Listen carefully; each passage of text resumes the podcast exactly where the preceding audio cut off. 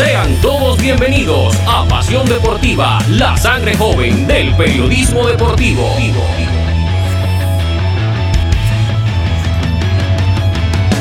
Con toda la actualidad del deporte nacional e internacional. E internacional. Pasión Deportiva. Por Univac Radio.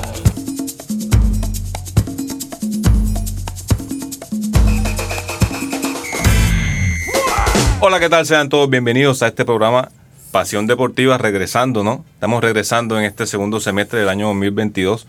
Venimos con muchas cosas nuevas y un programa especial hoy. Gracias, gracias. Hoy es un programa especial porque tenemos un invitado especial, pero ya más adelante le estaremos hablando sobre lo que se va a hacer, ¿no?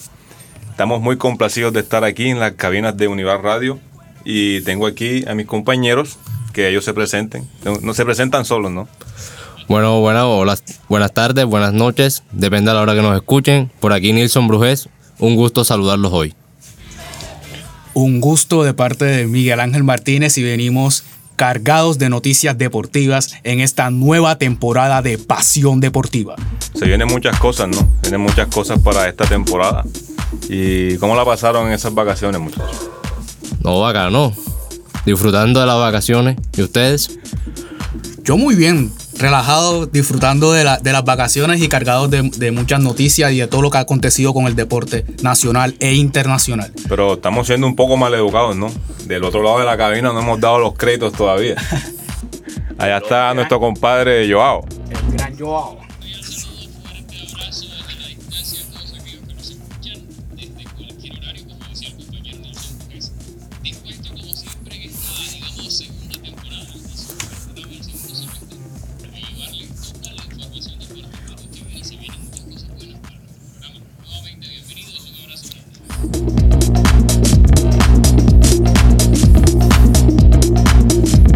Seguimos en materia. Eh, se cerró el mercado de fichajes el día de ayer. Fue un día bastante loco, bastante loco. No se esperaban ciertos fichajes, algunos quedaron en el borde y no se dieron. ¿Y quién más para hablarnos de eso que nuestro querido Nilsson? Cuéntanos, Nilsson. Bueno, la verdad, impresionado con la variedad de fichajes que hubo este mercado. Hubo, como dices tú, inesperados, unos que no se dieron. Y bueno, vamos a analizar los más importantes, los más relevantes el día de hoy. No, No. Solo, no solo fue en Europa, ¿no? Aquí en Sudamérica también hubieron movimientos interesantes. Vemos el, el fichaje de Arturo Vidal por el Flamengo. Y es un equipo que, bueno, ya más adelante hablaremos de eso, no me quiero emocionar y contar el tema ahí. Miguel, ¿cuál es, cuál es el mejor fichaje para ti de esta temporada? Para mí, sin duda alguna, el mejor fichaje fue de Robert Lewandowski. Creo que es un jugador que le va a aportar muchísimo al Fútbol Club Barcelona después de una temporada desastrosa que, que tuvo eh, en, la en la anterior etapa del equipo culé. Ya para, para entrar un poquito en el terreno de la dicotomía y la disputa, yo creo, creo que el fichaje top, como se está diciendo ahora la palabra top, es, sí, lo que está de moda, es que está a la moda, ¿no? Es Erling Haaland, ya lo está demostrando, es un crack, es un crack, a, diferencia de Mbappé, que son los dos llamados a dominar el fútbol, a diferencia de Mbappé, prefirió escoger una liga top y sabemos que ahora mismo la Premier es la mejor liga del mundo. Pero es que yo pienso de que eh, Haaland, el jugador noruego, llega para hacer un complemento a este City. Siempre hemos dicho que, que City es de los mejores equipos en cuanto a juego, en cuanto a gusto, pero le faltaba ese jugador que rematara, que hiciera los goles. Creo que este jugador es Haaland, excepto con el fichaje que yo digo que es Lewandowski. Complementa mucho más a un equipo dándole jerarquía, experiencia y sin duda alguna uno de los mejores nueve que ha tenido la historia del fútbol. No, no, no, no, yo no desprestigio a Lewandowski, obvio, no, es un crack, es un killer. Pero, para mí, para mí, sí, para mí hay muchos factores, ¿no? Para mí juega la edad, ya Lewandowski tiene una edad un poco, 35 añitos. 35 años, todavía está para jugar fútbol, pero Erling Haaland lo que tiene son 23 años.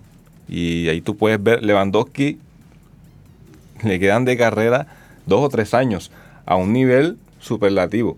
O sea, no, no, no un nivel Slatan, digo yo, porque el Barça hizo una buena contratación, contrata 40 goles y es buena, ¿no? Bueno, y cabe resaltar con el fichaje de Haaland que el City no juega con 9 y lo está haciendo ahora con Haaland. Y es impresionante ver cómo con el poco tiempo que lleva se ha venido acoplando. Y también ya que mencionaron a Haaland, me gustaría mencionar a Julián Álvarez, un 9 que también puede jugar de extremo y también lo ha hecho muy bien en los pocos minutos que se le han dado. Hizo doblete este fin de semana.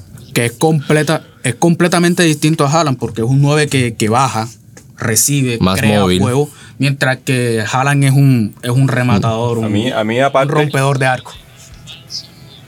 Sí, ya, ya eso es, es otro tema que eso yo no lo creo mucho. Pero el fichaje de Haaland y, y Julián Álvarez me recuerda mucho lo que hizo el Liverpool cuando fichó a Lucho Suárez y a Andy Carroll. O sea, llegaba Andy Carroll como la estrella, goleador, el futuro goleador de Inglaterra. Y Luchito llegó con un perfil más bajo. Ajax. de Holanda, ahí escalando poco a poco. Y ya sabemos lo que hizo No. Suárez en el Liverpool y lo que hoy en día es Andy Carroll, que no tiene equipo. Sí, es algo Y Suárez que volvió a Nacional. Sí, uf, un dato interesante es. Impresionante y que hizo un buen gol entrando y marcando enseguida. No sé si mis compañeros lo recuerden.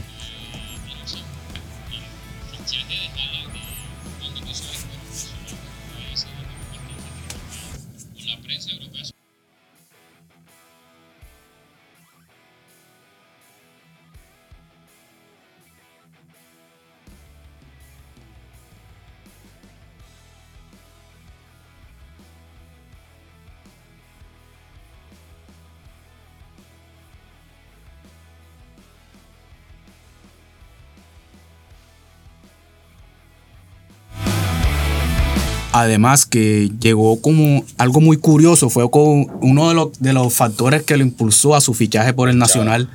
Fue la hinchada y el famoso hashtag que se hizo viral en, en Twitter. Obviamente él tiene su amor por, por Nacional, pero eso lo impulsó y le llenó de, de amor y orgullo para volver a, a- a- su equipo de, de- de- pequeño. De hecho, ahora, ahora hablamos de los vestuarios que no están en condiciones. Y me llamó mucho la atención, ¿no? Que Suárez subió, creo que fue un post o una historia en Instagram, donde decía que muy feliz de volver a los vestuarios donde todo empezó. Eso habla mucho de la persona que es Luis Suárez.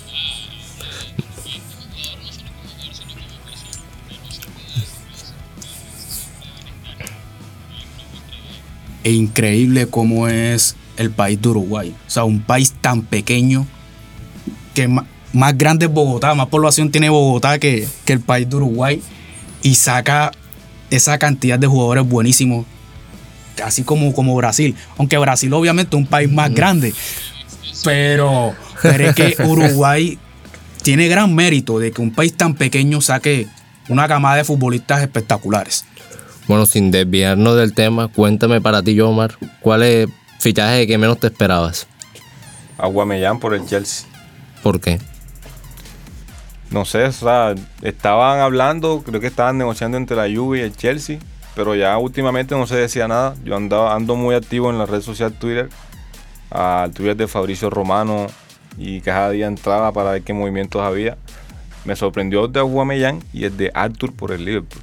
Sabía, tenía entendido de que el Liverpool estaba buscando un mediocampista que por lo menos le metiera un poco de presión a Fabiño, ya que Fabiño controla toda la media cancha del Liverpool, pero no, ya Fabiño tiene cierta edad donde puede, donde puede, no, declive no, porque el último partido fue el patrón de la cancha, disculpa ahí que te, que te contradiga, pero necesita un poco más de presión para sacar lo mejor de él. Ya Fabiño está en una, está en una edad más dosificada.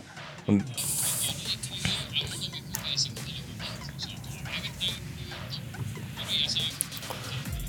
sea, diríamos, diríamos un declive entre comillas. Exactamente.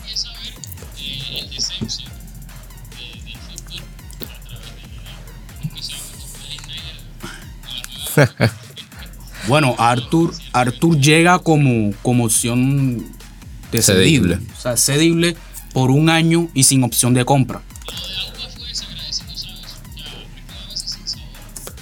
Yo la verdad pensé que se iba era de país.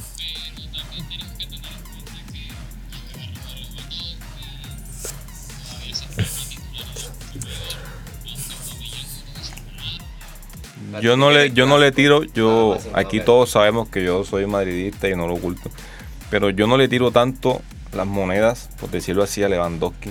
Yo creo que el jugador clave esta temporada es un jugador que me encanta futbolísticamente hablando.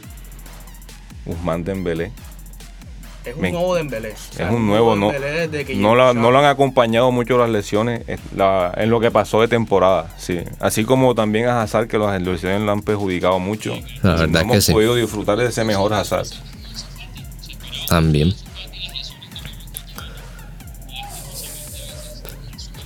Y un movimiento, un movimiento sorpresa, un jugador colombiano que no sé si ustedes lo sepan, en el día de ayer que estuve investigando no se le dio tanta, Importancia. tanta importancia porque un jugador que se esperaba mucho de él, era un jugador que era para, para construir la base de la selección Colombia del futuro, era él. Ya creo que sabe quién es, y es Marlos Moreno, que se fue para el Troyes de Francia, una liga no top, pero una liga competitiva. Pero el equipo, la verdad a mí no me convence. No, es que no, no te va a convencer porque el Paris Saint Germain no lo va a contratar. No, obviamente que no. Un jugador que viene de estar prácticamente desaparecido, borrado del mapa. Pu- pudimos ver, yo pensaba que James iba a hacer algún movimiento y pudimos ver que, que aquí vemos unas declaraciones de la presidenta del Valencia que dice que nunca quisimos a James Rodríguez, en lo que ha quedado nuestro gran, ¿no?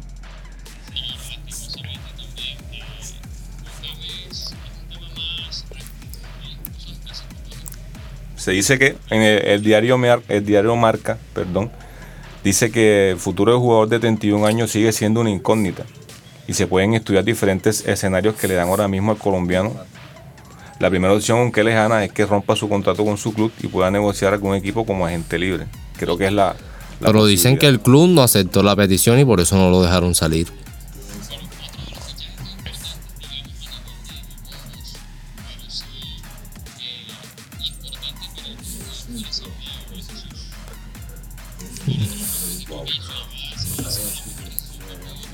Un equipazo. Concuerdo contigo. Un equipazo tiene el Arsenal. Sí, tiene puntaje perfecto, 15 de 15 en este arranque de la Premier.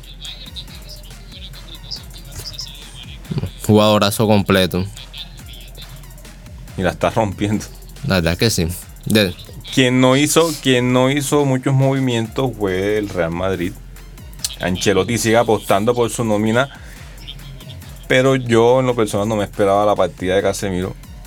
Sí, es algo Yo creo que nadie. Por lo menos Chouameni a corto plazo los dos partidos se ha adueñado del medio campo, ha hecho unos partidos que da para ilusionarse, pero siento que el Madrid debió reforzarse un poco más, porque siento esta plantilla demasiado corta ¿Y en qué líneas tú piensas que se hubiesen reforzado? en el medio campo.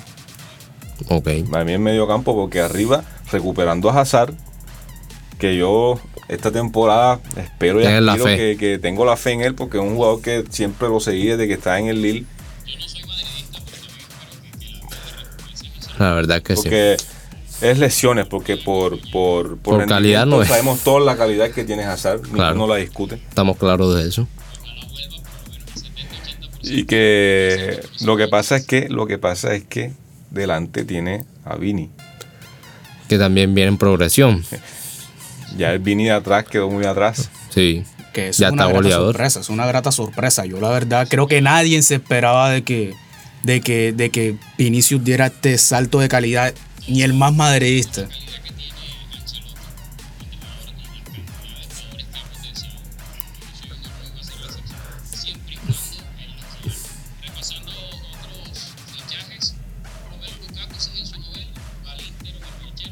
Ya está en el Inter.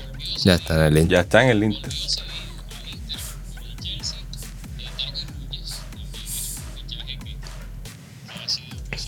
Top. El más caro de la historia del Liverpool.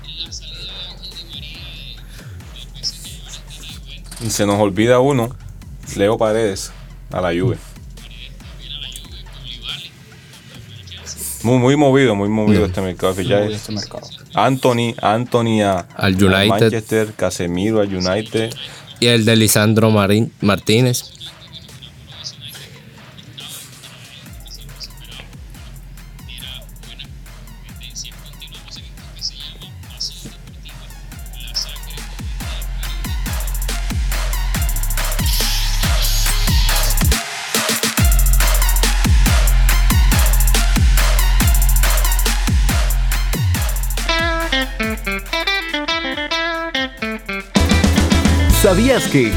Puedo es una llave que abre muchas puertas?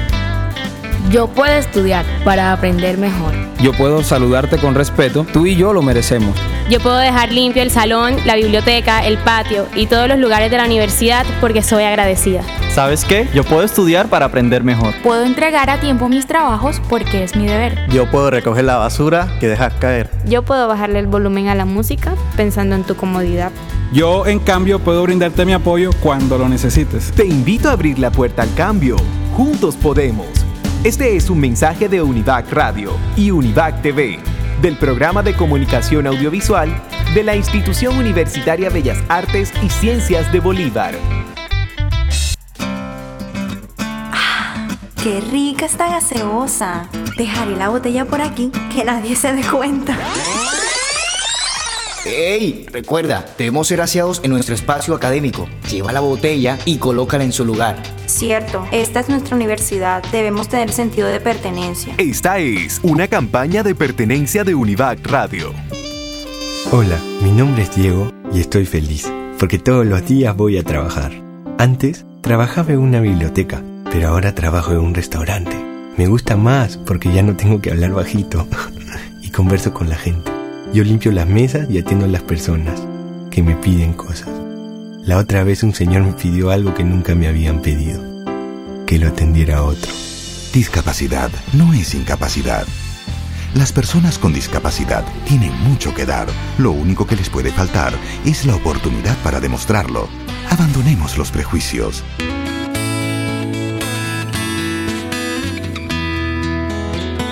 Yo soy capaz. Yo soy capaz de escuchar. Yo soy capaz de ayudar.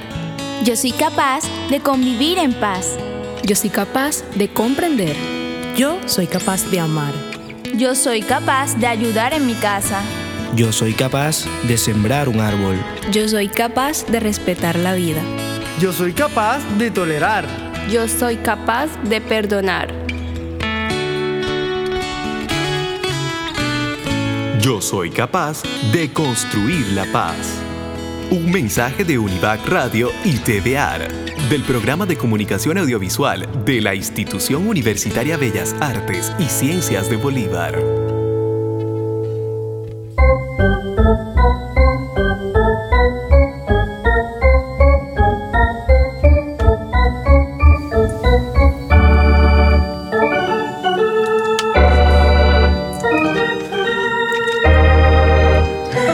Ese, ese honrón se fue largo, ¿no?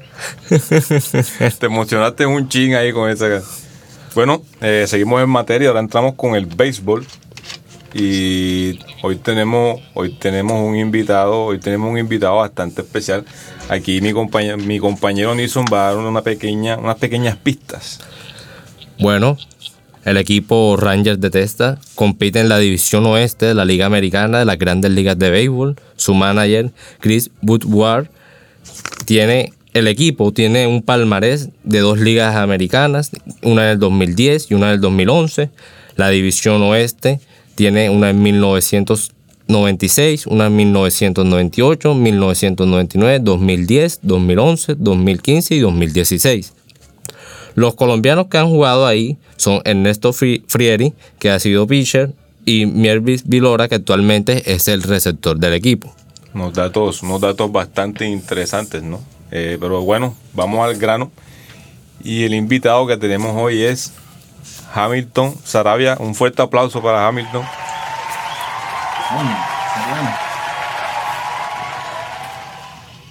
Cuéntanos, Hamilton, cómo va la vida, cómo va el béisbol, cómo van tus proyectos. Cuéntanos un poco de ti. Bueno, gracias por la oportunidad que me dan eh, de venir aquí a, su programa. Creo que eh, me escucha, ¿verdad? Ok, este, muy contento. Gracias por su invitación. De verdad que es muy importante lo que ustedes hacen. Eh, la prensa debe conocer todo lo que hacen los equipos de Grande Liga en Colombia. Claro, claro, es, es, importante saber un poco de eso. Pero cuéntanos, Hamilton, ¿cómo, cómo empiezas tú en el béisbol? Bueno, eh, tuve la oportunidad, gracias a Dios, de tener a un padre que siempre me llevaba. Mi papá siempre me llevaba para todos los escenarios, representar a Bolívar, a Colombia. Eh, fui firmado por los Astros de Houston eh, alrededor de siete años. Y también jugué a nivel profesional en Colombia. Eh, mi principal equipo en Colombia fueron los Leones de Montería, donde hice toda mi carrera. eh, y hasta el año pasado, hasta este año, pues eh, soy gerente deportivo de los Vaqueros de Montería. Y bueno, hemos disputado campeonatos, gracias a Dios. Y bueno, aquí contento con, con ustedes y aportando. Soy, soy testigo de que Hamilton un día estaba en el estadio con mi papá. Él jugaba en el equipo de Montería. Hamilton es zurdo. Y metió un tremendo jonrón que creo que la bola todavía no ha caído, ¿no? No, no, no, él sabe. No, no, él sabe, sabe. Nos conocemos hace rato ya. Sí, él, él lo está diciendo porque estamos aquí al lado, no mentira. Hay, hay- hay que hacer rating, ¿no? Este, no, eso es verdad, eso es verdad. Fueron varias ocasiones que tuvimos la oportunidad de, de conectar matazos hacia larga distancia. Y fue muy bonito porque siempre que tú lo haces y está tu familia allí, eh, tus amigos, y, y bueno, se hacía poco en ese momento porque no estaba jugando en Colombia. Eh, cada vez que tenía la familia allí en, el, en, el- en la grada y se hacía eso, pues era, era un momento bien bonito y, y espectacular. Este, eso no se, eso no se, no se olvida. Entiendo que estuviste firmado durante siete años en el béisbol organizado. Sí, sí, eh, yo fui invitado inicialmente por la organización de, los, de Houston a los 14 años, me llevaron a Venezuela, en ese tiempo pues eh, se podía practicar en academias por dos años y yo posteriormente firmé a los, a los 17, duré casi tres años batallando con muchas cosas, lesiones, estando solo, desarrollo familiar. eh, y bueno, posteriormente firmé. Una, una pregunta, Hamilton. ¿Qué es lo más difícil? ¿Qué es lo más difícil cuando un muchacho, por ejemplo, ahora vemos que dan muchos bonos de, de- de muy alto, de muy alto calibre? ¿Qué es lo más difícil para un muchacho de 16 años cuando tú lo firmas? O sea, de, tener esa cantidad de dinero y no saber qué hacer a veces. No, eh, ya yo voy para mi año número 16 en esta organización. Eh, el tú jugar te, te brinda la oportunidad de saber cómo piensa el jugador, cómo piensa la familia. Lo más difícil es encontrar, eh, lo más difícil es no equivocarte, pero lo más fácil es equivocarte. Tú vas a querer, tú vas a querer firmar un jugador y no equivocarte, que tu jugador te grande liga, pero, pero eh, es difícil tener el control de la mente del jugador cuando lo que tú dices, entregar dinero y que ese jugador cómo administra ese dinero, cómo, eh, en qué lo gasta, en qué lo administra, en qué lo invierte. Porque la palabra importante es en qué lo invierte. Y la palabra importante es en qué lo gasta. Porque si lo invierte o lo gasta, son cosas totalmente distintas. Si lo gasta, no va a jugar en la liga. Si lo invierte, sí juega en la liga. Claro, claro, hay que tener siempre en cuenta esos, esos aspectos. Y aparte de las condiciones atléticas que tenga el pelotero que tú estás observando, estás chequeando, ¿cuáles son los aspectos personales? O sea, en la personalidad que tú te basas para firmar a un jugador. Mira, yo mi- y al al inicio de mi carrera, yo me acuerdo cuando yo empecé a, a cautear, estaba saliendo apenas Dilson Herrera, yo practicaba a Giovanni, yo practicaba a Giovanni eh, todos los días. Y tú tienes que tener el instinto para saber leer a ese jugador. El jugador tiende a tener muchos polos, mucha- muchos frentes, muchas personalidades en el transcurso antes, durante y después que llegaron a ligas.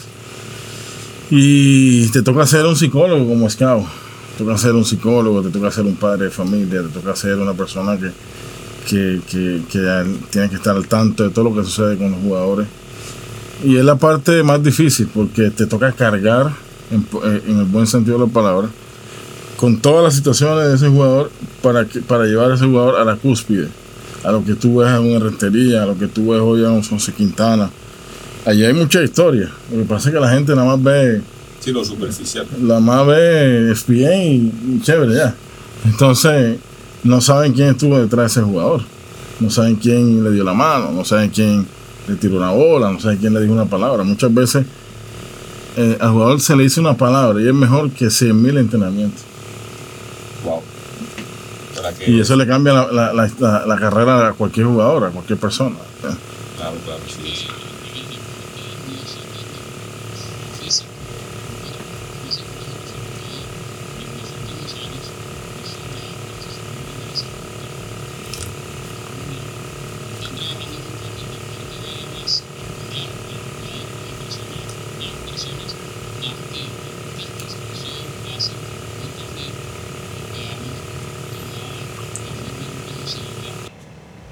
En, programas pasados, en programas pasados, pasados hablábamos que puedes tener todas las, condiciones, puedes ser bien dotado físicamente, deportivamente, pero todo eso va de la mano con la disciplina. Y si tú no eres disciplinado, hay una, una disciplina constante, no ser disciplinado una semana, hacer el trabajo bien y desordenarte otra semana.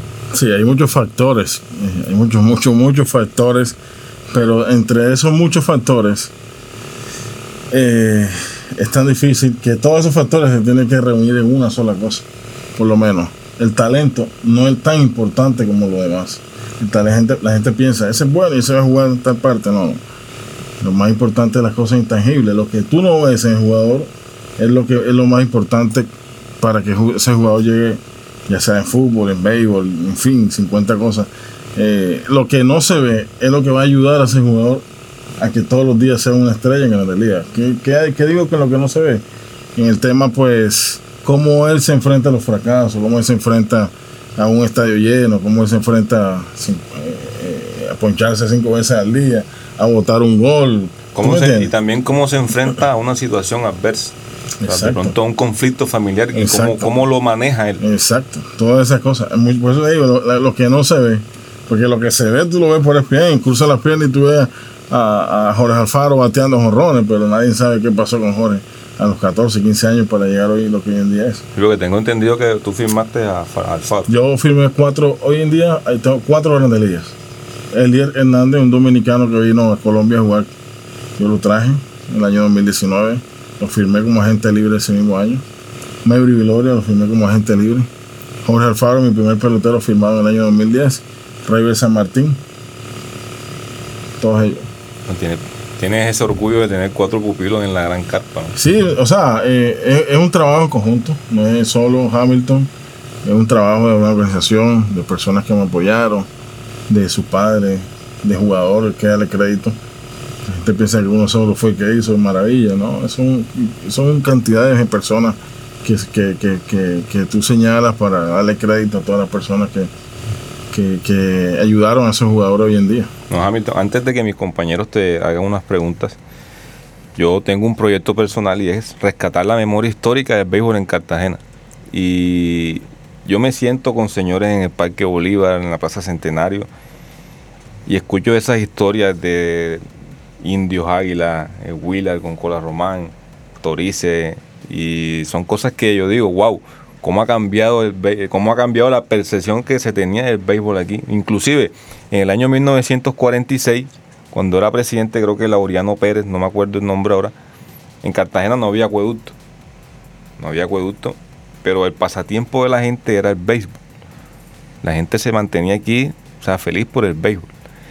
Y hicieron un plebiscito donde le preguntaron a la población que si quería estadio o si quería acueducto. No me pregunten qué pasó porque ya creo que todos saben. Se hizo el estadio. Y yo, quiero, yo quiero que tú me digas eh, qué sientes tú que ha cambiado para que ya no se tenga esa misma percepción. Es una buena pregunta, excelente pregunta. Y si yo tuviera hoy un micrófono y estuviera de pie en la plaza de, de, la aduana en, el centro y yo pudiera ser alcalde, se lo dijera a todas las personas que le gusta el deporte. Es sencillo, tener dolientes para que eh, eh, inviertan en el deporte. Necesitamos alcaldes que le gusten el béisbol, personas que, busquen la manera para, para hacer estadios, porque hay demasiado talento. Lo que pasa es que cuando ya los muchachos ganan medalla de oro y son campeones y ganan 50 millones de dólares, entonces ya todo el mundo quiere tomarse una foto, ¿verdad? Pero, pero no saben que ese jugador eh, fue de su casa a pie y regresó a su casa sin, sin almorzar nadie lo sabe. Pero mira, Anthony Zambrano, el atleta, hace muchos años, eh, él, él, él se iba a pie y, y sus prácticas eran allí en la pista. Y hoy en día fue campeón mundial y todo el mundo quería tomarse foto con él, pero nadie sabe todo el sacrificio que ese muchacho tuvo para llegar donde está. Y, y pues, para tomarte la foto hay que invertir antes de que el jugador sea una estrella. No quieres tomarte una foto después que el jugador sea, sea un caballo. Sí, sí, eso siempre pasa, ¿no? Ya.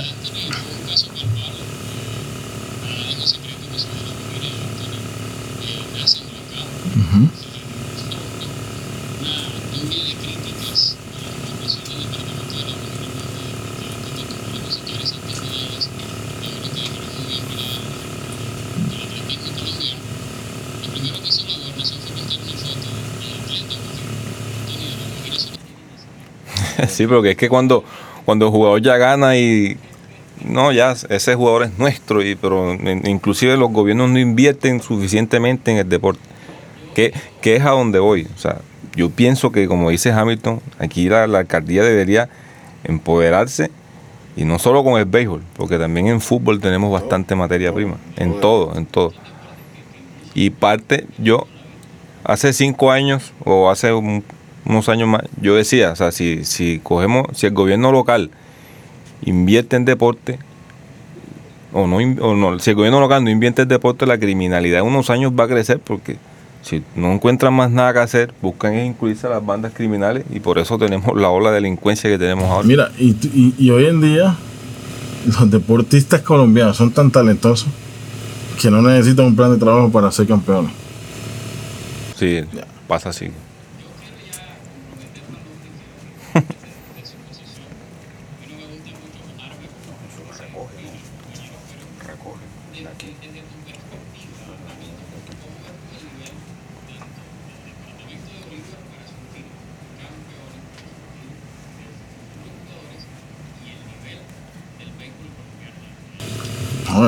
Talento, aquí hay un talento increíble. Aquí hay un talento increíble, aquí necesitamos pues más academias. Eh, es un tema profundo que, que, que, es un tema profundo y, y, al mismo tiempo confunde porque sacar a un niño de la escuela a los 14 años para que sea pelotero ser pelotero no es fácil o si no preguntémosle a los muchachos míos como pregúntame a mí mismo eh, ser pelotero necesitas tú 7, 8 meses para graduarte 8 años para graduarte 7, 8 años para graduarte. Y tú vas a perder toda tu juventud, vas a perder muchas cosas, vas a perder tus amigos, vas a perder tu familia. Eh, y tú necesitas prepararte para eso. Entonces, allá donde yo voy. Como familia, pensando como padre, ¿cómo tú vas a sacar a tu hijo tan temprano para dedicarlo para que, se dedique a jugar béisbol? es un tema bien difícil. ¿Por qué? Porque hemos visto en la Grande Liga que muchos jugadores, lamentablemente, al momento de un contrato millonario no son los mismos de antes, por, por, porque les impacta demasiado un contrato y ese contrato lo lleva a, a, no ser él, a hacer cosas que no, que, no, que no están bien. Entonces, viene el fracaso. Entonces, una cosa lleva a la otra. Yo soy partidario que el jugador debe estudiar, no debe salir de la escuela. Lo único que tiene que tener unas horas de calidad. Estudiar de calidad y practicar de calidad. Tu entrenador debe tiene que ser de calidad y tu, y tu, y profesor en la, en la, escuela tiene que ser de calidad. O sea, si el jugador no aguanta eso, el jugador no va para ningún lado. Para mí, no va para ningún lado. Porque si tú tienes esos dos, esos dos paneles allí y, tú, y tu mente está lista para competir sin que te digan nada tus padres de familia, tú en un momento vas a, vas a ser vas a un jugador diferente a los demás. Eh, yendo por la misma línea de, de, Hamilton, estoy totalmente de acuerdo con, contigo. Creo que no deberían ir como que en divisiones en ambas partes totalmente distintas. Tienen que ir, tienen que ser un complemento. El estudio uh -huh. y, y total, ser un profesional total, total. en el juego también tiene que ir un complemento. Sí, porque aparte de deportista hay una persona también. Hey, es que el béisbol se estudia. Claro. Tú para ser pelotero de grande liga, tú necesitas saber. Ahora mismo hay muchas cosas en, en, en ¿cómo se llama? En, digitales. El pelotero que no sabe, que no sabe manejar una iPad, no, no puede estar en Grande Liga. Porque tú vas a ver cómo te lanzó ese muchacho en el turno pasado. Tú necesitas aprender Hay muchas herramientas tecnológicas ahora. Em, Hamilton, ¿cómo ves el, panorama en, Cartagena? Vemos que el béisbol hace lo mismo que el, el, boxeo. Son dos deportes que eran abanderados de Cartagena. El boxeo y el béisbol iban de la mano, dándonos grandes leyendas y grandes deportistas. ¿Cómo ves el panorama en Cartagena haciendo tu scouting eh, en el talento que hay en el Monojudas en el 11 de noviembre para poder firmar? ¿Ver las mismas ganas, fuerzas, el mismo talento que hace 10, 15 años? Hay más, más talento. Hay más talento. Hay más ganas, hay más deseo. A mí me dan ganas de ir a todos los estadios y ver jugadores de 9, 10, 11 años con mucho talento, con buenos cuerpos, con tremenda energía, eh, buena actitud. Hay que enseñarles mejores actitudes a los jugadores niños, a los niños. Yo me meto en los estadios pequeños y veo unas actitudes donde el jugador necesita aprender. Eso no hace de tu entrenador, eso no hace de tu papá. Pasa que hay mucha competencia entre los 9, 10 y 11 años y no disfrutan esa etapa los padres de familia. Padres de familia no disfrutan esa etapa hoy en día. Hoy en día es, mi hijo tiene 10 años, pero él va a firmar por 5 millones y se va a pasar a Alfaro y se va a pasar a Michael Arroyo y a esa gente que firmó por un millón. Y no, y la etapa sabrosa del béisbol es 9, 10, 11 y realmente el talento aquí en Colombia hay. Nuestro, hoy en día, nosotros con un solo estadio de escenario tenemos jugadores de impacto en Grande Liga y no solamente ahora, sino una década atrás. Lo que pasa es que eh, tenemos que trabajar en la mente tenemos que, el jugador colombiano necesita saber de que sí puede llegar a Grande Liga. Ahora, siguiendo el tema, vamos ahora a una pausa y volvemos con unas preguntitas más para cerrar. Gracias.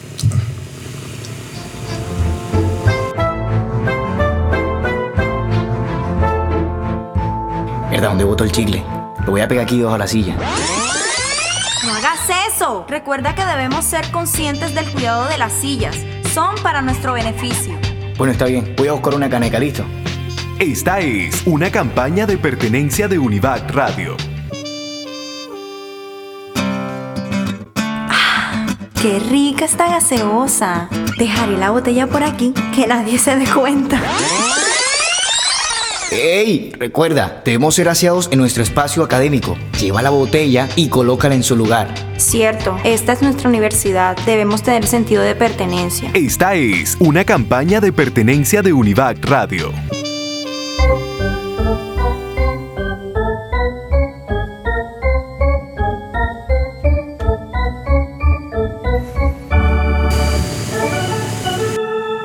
Seguimos aquí, aún no nos hemos ido. creo que este programa se va a hacer un poco corto para todo lo que queremos saber, a todo lo que queremos indagar acerca del béisbol y con una persona aquí especializada en este tema. Pero aquí mi compañero Nilsson va a hacer una pregunta acerca de Nilsson, no tengas miedo. Bueno, Hamilton, yo te pregunto algo. Para ti, ¿cuál ha sido el momento más especial como tu carrera, tanto como jugador como scout? Oye, tú me vas a hacer llorar ahora. Este. Sí, me gusta esa pregunta, pues, como jugador. Eh, yo, como jugador, viví muchos momentos espectaculares. Creo que fue el momento que me firmaron, que llamé a mi casa, que me dieron la oportunidad de firma. Eso fue un momento espectacular. Y como scout, wow, uno de los momentos más importantes fue lanzar a, a Raver el año pasado, allá en Pittsburgh, que fui. Fui, muy, fui invitado por mi, por, mi organización.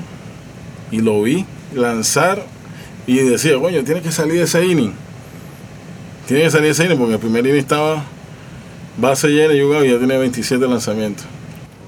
Y salió de ese inning y ganó el juego terminó el juego, saludarlo en el estadio Grandelía, te puedes imaginar. Yo vi, yo vi eso. Yo fui, yo fui testigo de ese video, yo lo, yo lo vi y, debió ser bastante especial, ¿no? Claro. fue un momento, es lo mejor, cuando subió, que cada jugador tiene una historia. Claro. Ya Hay unos que son más cercanos a ti, hay otros que no son tan cercanos, otros que, que les gusta eh, ser más retirado, pero, pero es parte de, de esto, pero cuando tú ves un jugador tuyo por televisión, es una cosa increíble, en otro lugar. Sí, otro plus, es otro plus.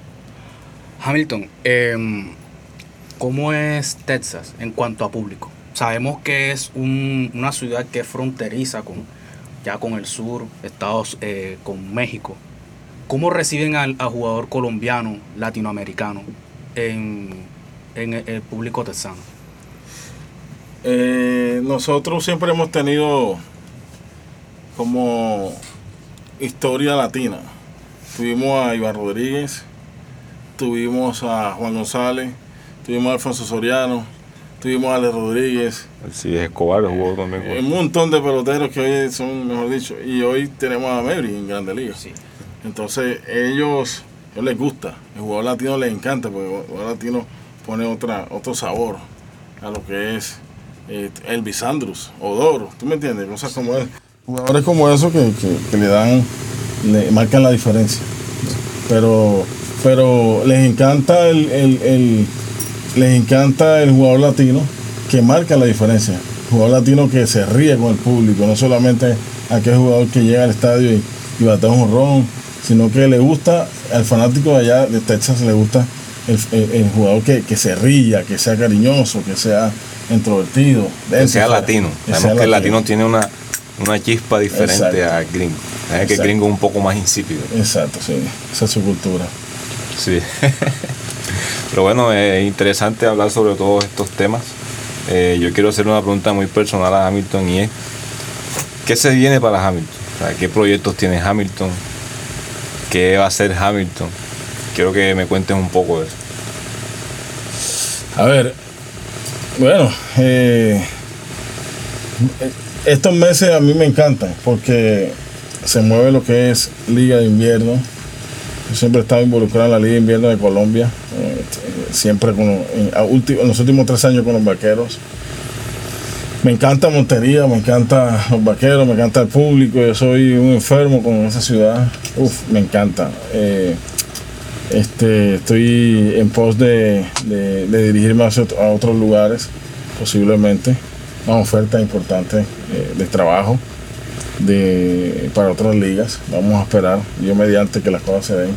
Y, y seguir aportando, seguir aportando al equipo, al equipo de los vaqueros, que siempre ellos están en crecimiento, ellos están, eh, sobre todo los jugadores, que están en, en tremenda etapa para hacer impacto. Interesante, ¿no? Yo cuando Hamilton jugaba en Tigres, tuve la oportunidad de, de ir donde me llevó una práctica y fue una experiencia chévere estar con ese poco de... Yo tenía escasos 12 años y estando entre ese poco de peloteros firmados, yo, yo me sentía en una banca, estaba de último y todos pasaban y me saludaban, pero me hicieron sentir bien. O sea, ahí tú te das cuenta de la calidad de persona con la que, la calidad de persona que debe ser un pelotero, un deportista para desenvolverse entre la sociedad. Claro. Eso es importante, ¿no? Sí, sí, eso es fundamental. El jugador nunca se debe olvidar de dónde viene. El jugador nunca se le debe olvidar de dónde viene. El jugador tiene que ser, tiene que ser eh, él mismo siempre. O sea, siempre con el don de ayudar, siempre con el don de enseñar, siempre con el don de, de darle la mano a las personas. Sí, sí, no, nunca pueden perder la. No, Hamilton, ya para despedirnos, te quiero hacer una pregunta muy especial y quiero que me digas, en todos los años que tú llevas viendo béisbol, ¿cuál fue tu serie mundial favorita? Jo. no. Oh, no hay ninguna porque la perdimos. Wow, sí, sí. Para Mira, mí, para mí. pasó- pa- perdona, pasó algo, pasó algo bien chistoso, que pocas veces lo he dicho al aire. Estuve en la Serie Mundial de 2011. Edgar, Arrantería. No, 2010, con San Francisco, no me acuerdo. 2010 o 2011. Y Edgar batió un ron contra nosotros, Ley Centerfield. ¡Pah! Y el estadio se quedó callado. Y Edgar, antes del juego, yo lo saludo. Y ellos me dicen antes del juego, la voy a sacar por ahí. Wow, wow, wow. Edgar, Edgar me dice, la voy a sacar por allí. Así, así, la voy a sacar por ¡Pa! Ey, estuvimos en enero en, en el Ega Rentería y se lo dije de frente. ¿tú te acuerdas cuando tú hiciste? Y he muerto la risa. ¡Pa!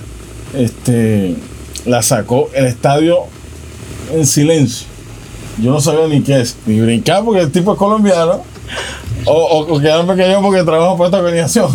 Y dije, coño. Bueno, un momento.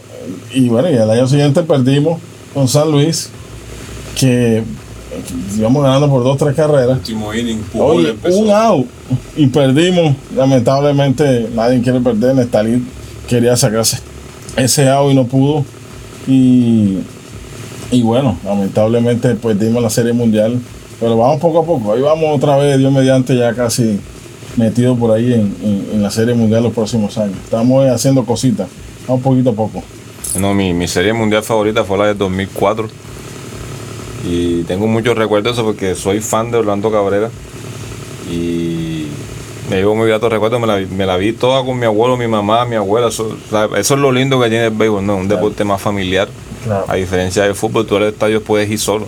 Pero tú te ves un partido de béisbol con tu mamá, con tu papá y ambos se alegran, ambos saben, mira, este se va a robar la base y saben la seña. O sea, siempre está ese folclore que es muy del cartagenero. Claro. Y el cartagenero vive el béisbol de una manera diferente. Aquí hay mucho, una historia de que hay muchos yanquistas porque en la Plaza San Pedro Clavera hay un telégrafo. Y ahí llegaban la gente a escuchar los partidos de los yanquis. Por eso que aquí hay tanto yanquismo en Cartagena. es a raíz de eso. Porque el papá se lo transmite al hijo, el Sí. hijo, ¿sabes? Y siempre está esa Sí, tendencia, pero exacto. Aquí hay mucho de Boston, Boston, San Luis increíble, eh, Atlanta. Yankee, los Mets, Atlanta increíble. Y papá. Sí, mucho, mucho. La verdad que, que bueno, un placer estar con ustedes. La verdad que esto, estos momentos son bonitos sería bueno que, que siguieran rep- eh, repitiendo para que la gente conozca el trabajo de cada quien. Es la, es la intención, ¿no? Pero gracias a ti, Hamilton, gracias por venir, gracias por contestarme los mensajes, gracias por estar atento. No, no, estamos de nada, Gracias de nada. por- yo- no va a ser la primera entrevista, van a, van a ver más más adelante, porque vamos a pasar también a hacer de aquí también a formato digital. Y gracias Hamilton, es un placer, un placer siempre tenerte aquí. Cada vez que quieras venir a hablar una hora te sientas aquí. y nosotros te, nosotros te prestamos la cabina. No, no, no, no, no, este, es para eso. La gente, los, los niños necesitan aprender, escuchar de todas estas historias que nosotros hemos vivido, porque son experiencias. Y es bueno dejársela a los pelados, a los peladitos que, que están formándose, que algún día quieren usar la camiseta de los Rangers, de, de los Mets, de Cincinnati, de quien sea, pero que se formen. La única manera de formarse es escuchando la gente que pasó por eso. Así como nosotros que nos estamos formando y, y nos dando unos los parciales, pero gracias a... somos, somos del programa de comunicación audiovisual. Gracias al profesor Alex Bailey que nos permite la oportunidad de estar aquí. El día, el día lunes, el día lunes, esperamos grabar con Jimmy Díaz, muy amigo mío. Me dijo que quería venir, quería ser parte de esto. Esperemos la confirmación, pero estoy adelantando para que ahí, para que se vaya dando ahí. Pero muchas gracias a mis compañeros por estar aquí. Fue un gusto para ustedes. Les habla yo Marena, su servidor, y nos vemos en una próxima ocasión.